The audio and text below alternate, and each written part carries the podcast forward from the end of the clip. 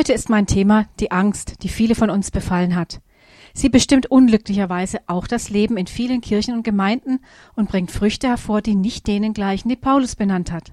Sie stehen im Galater 5, Vers 22 und heißen im Einzelnen Liebe, Freude, Friede, Sanftmut, Freundlichkeit, Güte, Treue und an anderer Stelle auch noch die Selbstbeherrschung. Angst ist ein schlechter Ratgeber und Menschen um uns herum spüren genau, aus welchem Antrieb wir in die Gottesdienste gehen und Gemeinde bauen.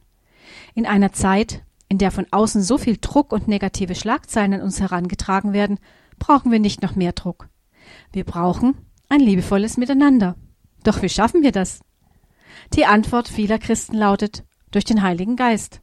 Das stimmt, aber das ist nur ein Satz. Dieser Satz muss mit Fleisch gefüllt werden, und das ist leicht gesagt.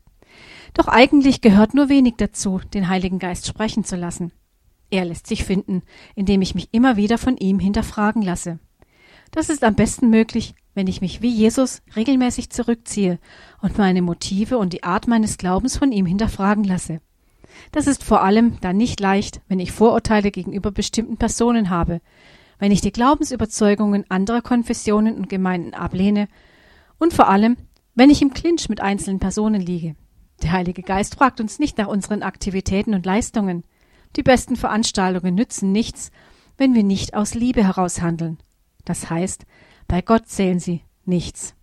Er fragt nur danach, ob wir ihn lieben, ob wir unsere Mitmenschen lieben, ob wir demütig sind und andere höher achten als uns selbst. Glaubt mir, für etwas anderes haben wir einfach keine Zeit mehr. Bis gleich nach der Musik.